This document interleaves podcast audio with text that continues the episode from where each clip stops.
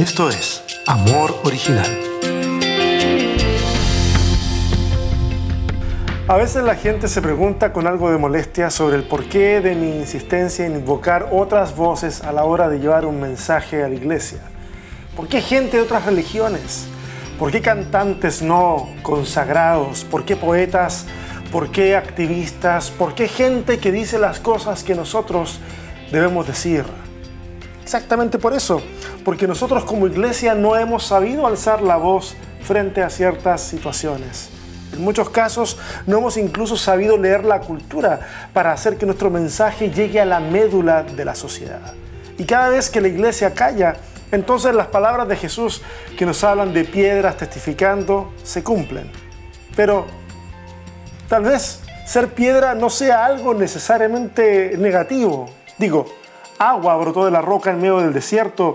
Jesús es considerado la piedra que ha sido rechazada por los constructores y aún nosotros somos llamados a ser piedras vivientes. Y ya sé, antes que me digan algo, estoy jugando con la semántica y todo eso. Pero el punto es este. Y perdonen que acá dispare parejo. Eh, y lo hago porque es muy cansado estar diciendo a cada rato, yo sé que no son todos los casos, o tal vez tú seas diferente, etcétera, ¿ok? Mira, demasiados resguardos le quitan impacto a cosas que debieran ser incómodas por definición. Así que aguantan un momento, acá voy y le doy parejo a todo y a todos, incluyéndome a mí. Como iglesia, hemos hipotecado nuestra voz profética, la hemos vendido por un plato de lentejas, hemos sistematizado nuestras deducciones sobre Dios, las hemos impreso en libros hermosos que nos hablan de doctrina y sentados sobre esos libros. Y sobre la Biblia nos hemos sentido con la autoridad de juzgar a todo aquel que no se ajuste a nuestra visión del Evangelio. La sociedad nos conoce por oponernos a todo lo que ofende nuestra moralidad. Hacemos marchas en todo el mundo protestando por el matrimonio homosexual y por las leyes de aborto, pero nadie sale a las calles, al menos representando a la iglesia, clamando y alzando la voz por violaciones a los derechos humanos la violencia en contra de la mujer, los niños huérfanos que aprenden a delinquir en instituciones del Estado y que no son sujetos de adopción por parte de ninguna familia decente. No vamos a las calles a protestar por la forma en que explotan nuestra tierra y que junto con eso exterminan flora, fauna nativa, sin mencionar, por supuesto, a las comunidades indígenas que son desplazadas. Nadie lo hace, nadie. No lo hacemos.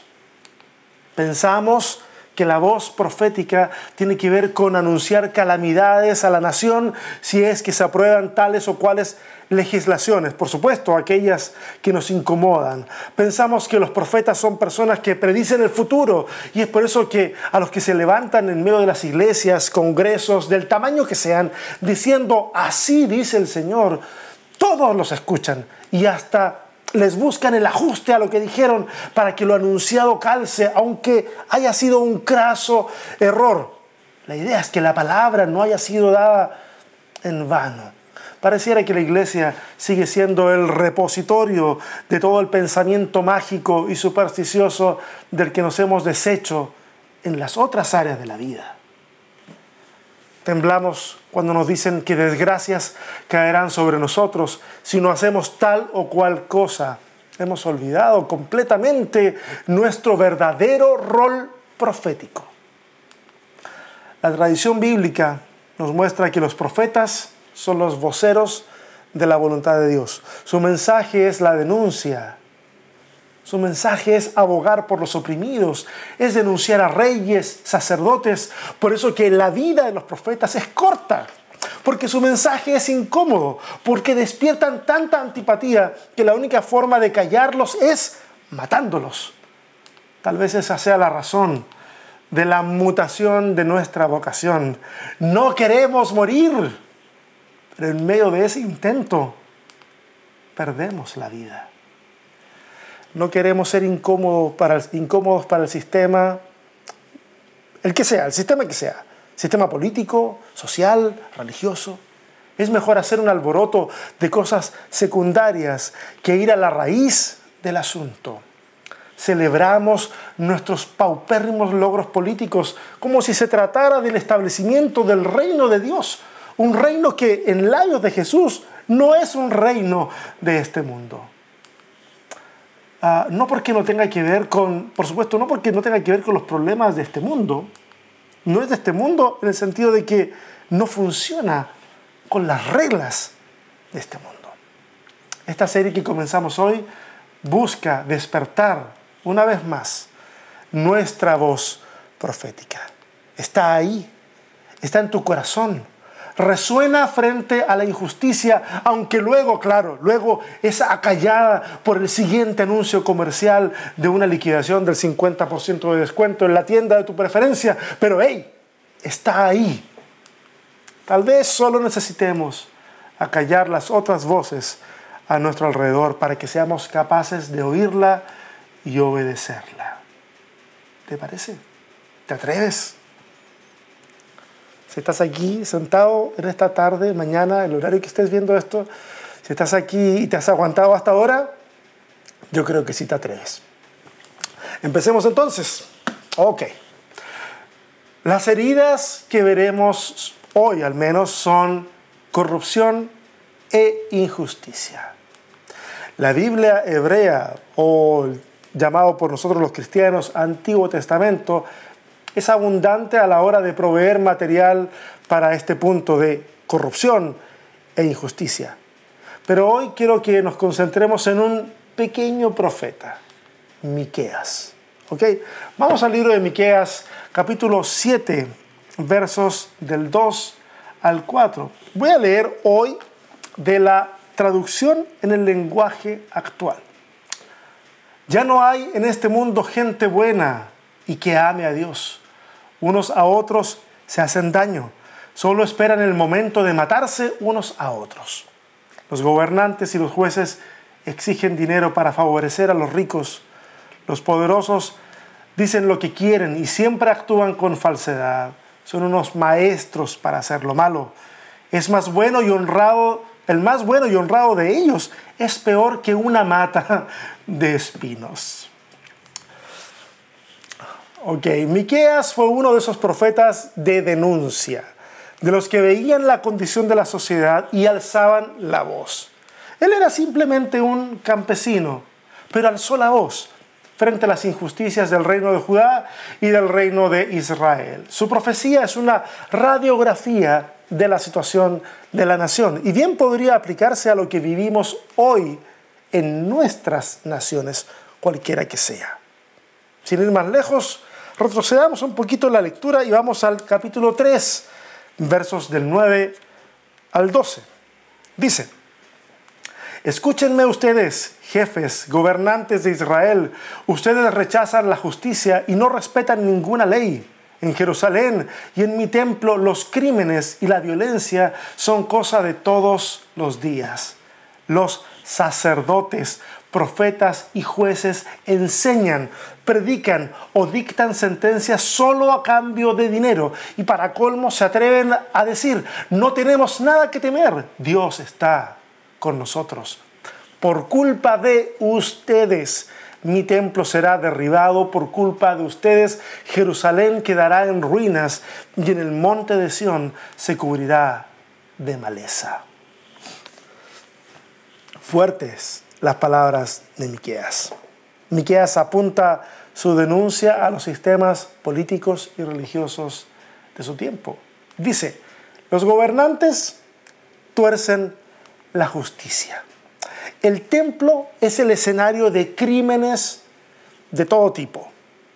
Profetas y sacerdotes actúan solo motivados por el dinero, lo que básicamente no tiene que ver con la remuneración en sí, que alguien pudiera recibir por ejercer su oficio. El punto acá es que estos servicios están contaminados a favor de quienes pagan. Son verdaderos mercenarios de la fe. Y Miqueas concluye y les dice que es por su culpa, por la culpa de ellos, de los gobernantes, de los profetas, de los sacerdotes, que la nación está como está. Luego, y hoy estamos leyendo bastante de Miqueas, pero aprovechando de que es un profeta un tanto desconocido, a lo mejor esto nos sirve para enamorarnos a lo mejor del libro y darle una lectura después con calma. Vamos al capítulo 6, versos del 6 al 8. Vamos para allá. Dice, Altísimo Dios y Rey nuestro, ¿cómo podemos presentarnos ante ti? Podemos ofrecerte terneros de un año, pero eso no, no es lo que quieres. Podemos ofrecerte mil carneros o diez mil litros de aceite, pero tampoco eso te agrada.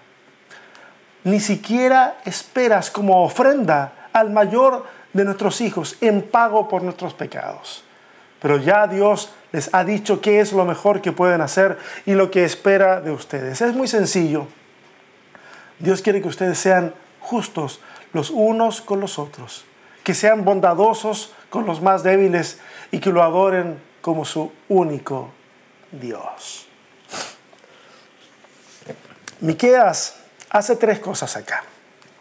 Dice que el ritual del templo no tiene sentido de ser.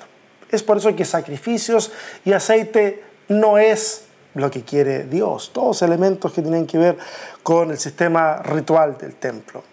En segundo lugar, denuncia el sacrificio de infantes en honor de los Baales para obtener perdón y bendición sobre la tierra. A eso se refiere con el sacrificio de los primogénitos o de nuestros hijos mayores, como en la versión que acabamos de leer. Y, en tercer lugar, describe lo que es necesario hacer. Esta es la parte curiosa, porque lo que es necesario hacer es justicia, misericordia, seguir y servir a Dios.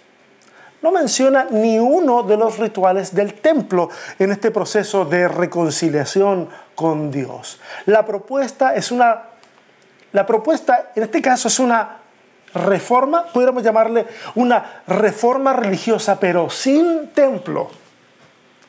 La voz de los profetas, dicho sea de paso, siempre fue antitemplo.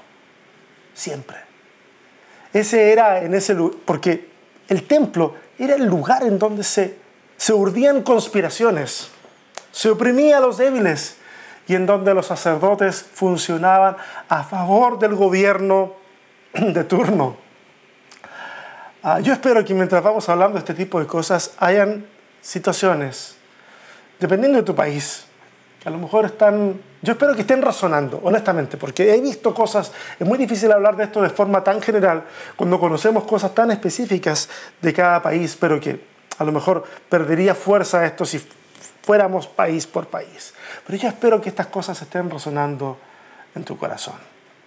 Yo debo reconocer que en medio de estos tiempos tan convulsos que vivimos, no han sido pocos, hablando, quiero hablar un poquito acerca de lo del templo, no han sido pocos los que se han dado cuenta que pueden vivir una espiritualidad incluso más sana saliendo de sus templos y dedicando sus vidas a la justicia, a la misericordia y a buscar a Dios. Aunque, aunque ese es un fenómeno que bien, bueno, o sea, a veces, a veces yo sucumbo a la tentación de meterme a hablar de temas que no tengo pensado, pero en este caso no lo voy a hacer, porque este tema bien vale la pena que lo tratemos en otra sesión y lo tratemos con cuidado. Tal vez incluso pudiéramos hacer una sesión eh, de preguntas y respuestas en vivo, pudiera servir. A lo mejor, a lo mejor para una de las reuniones de los jueves de familia original. A lo mejor ahí lo hacemos. Mira, el caso es, o el caso de Miqueas, eh, no es aislado. Como ya lo dije, toda la tradición profética, toda, fluye en la misma dirección. Y también, como ya lo mencioné, Jesús es heredero de esa misma tradición profética. Él hablará a los fariseos como aquellos que ponen cargas sobre la gente que ni ellos están dispuestos a llevar. Ciertamente no se comporta de manera abiertamente subversiva en contra de Roma, porque cualquier alusión de ese tipo habría significado que se le identificara a Jesús con un tipo de Mesías que no está dispuesto a encarnar, sin embargo, está dispuesto a proponer un sistema de resistencia pacífico que podía ser, y de hecho fue ideológicamente hablando, más efectivo que la violencia. Pero sacando esa pequeña excepción, entre comillas excepción, también podemos hablarlo más tarde, eh, sacando eso, no tiene empachos en decir que, por ejemplo, el amado templo de Jerusalén es en realidad el escondite de aquellos que han saqueado a la nación y han construido su posición a expensa de la sangre de sus hermanos. Jesús, resonando con la tradición profética, le llama cueva de ladrones. Lo que no es otra cosa que una referencia a la denuncia de Jerusalén en el capítulo 7 de ese mismo libro. Es acá donde quiero, quiero llegar. Es acá donde quiero comenzar a hacer algunas algunas reflexiones un tanto, un tanto más directas para nosotros. ¿Cuál es nuestra actitud cuando vemos la corrupción ocurrir frente a nuestros ojos? Cuando vemos que a más de un gobierno en Latinoamérica se le ha vinculado, han vinculado lazos con el narcotráfico? cuando vemos que los servidores públicos parecen estar más interesados en servirse a sí mismos que a la ciudadanía, ¿cuál es nuestra actitud? Cuando, por ejemplo, cuando quienes hablan de equidad y tienen a un país viviendo en la austeridad, no tienen problemas en perpetuarse en el poder y acumular riquezas que le han, han sido negadas al resto de la población, ¿qué decimos? ¿Qué decimos como iglesia de Cristo? ¿Qué decimos cuando vemos que, que nuestros sistemas judiciales tienen más éxito en dejar en libertad a asesinos que en hacerle justicia a las víctimas? ¿Qué decimos? ¿Hablamos? ¿Denunciamos? ¿Callamos? ¿O seguimos pegados con nuestra... Déjame armar cómo lo voy a decir. A veces seguimos pegados con estos estos, estos posts que son como de versículos bíblicos sumamente optimistas y pareciera que vivimos en un mundo de fantasía y, que nada, nada de lo que pasa a nuestro alrededor finalmente resuena con nosotros. Y en algunos casos preferimos agarrarnos a nuestra moralidad, que solo sabe de husmear en las sábanas del resto. Esa moralidad de la cintura para abajo, sí la conocen, ¿cierto? A veces pareciera que ese es nuestro único discurso contracultural, contracultural muy entre comillas.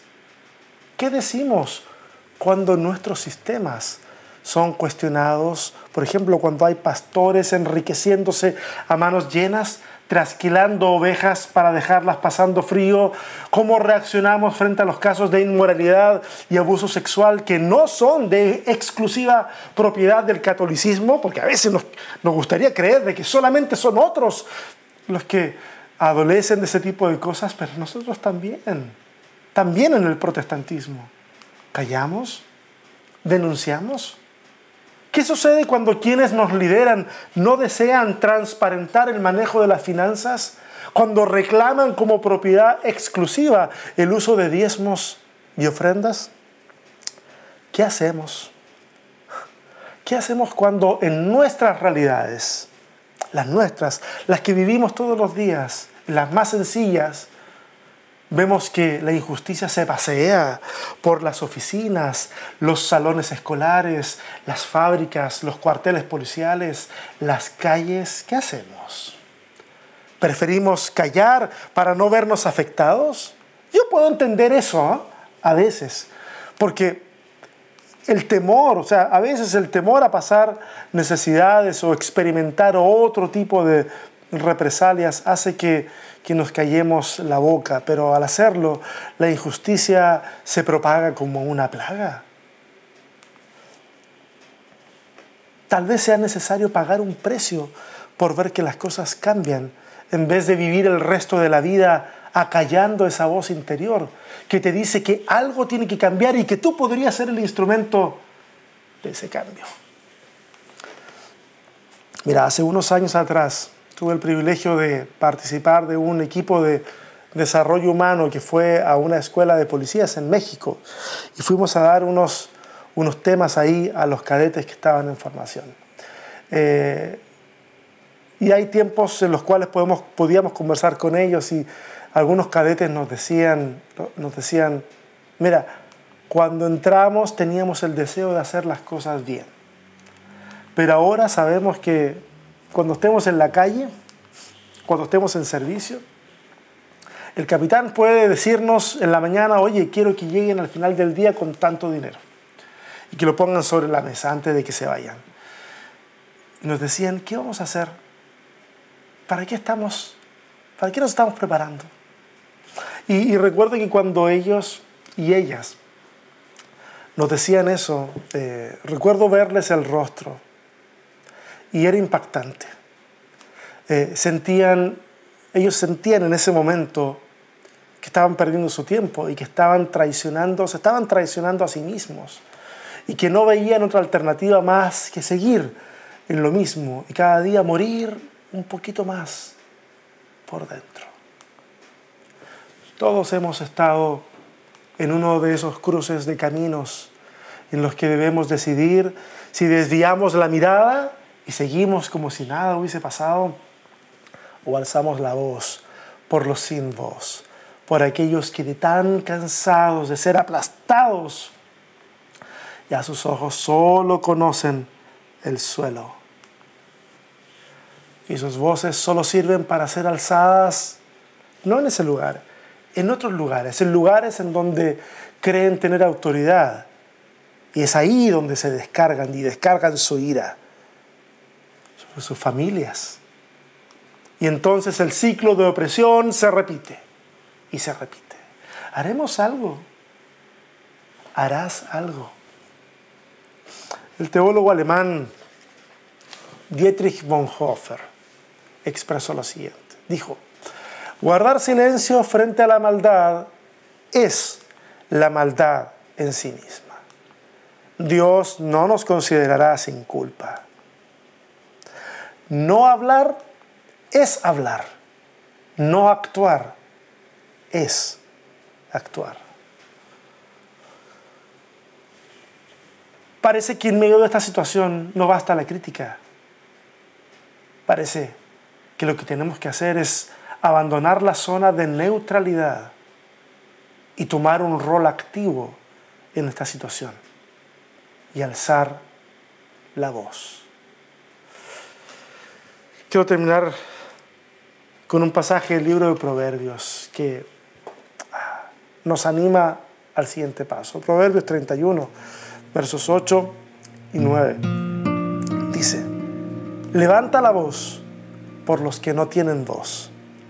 Defiende los derechos de los desposeídos. Levanta la voz y hazles justicia. Defiende a los pobres y necesitados. Oramos. Señor, gracias. Gracias por este momentito que podemos pasar reflexionando en torno a esto. Gracias porque creo que este mensaje no va a quedar solamente en un registro mental. Creo que tu Espíritu Santo nos va a impulsar a hacer algo, a cambiar las condiciones a nuestro alrededor, de alguna manera, aunque sea algo pequeño. A veces queremos que todo lo demás cambie, pero nosotros no queremos hacer algo, ni el mínimo esfuerzo por hacer un cambio. Y creo, Señor, que si, si todos entendiéramos que el poder para hacer cambios está en nosotros, finalmente nos decidiéramos a hacer las cosas que tenemos que hacer, muchas cosas cambiarían para bien.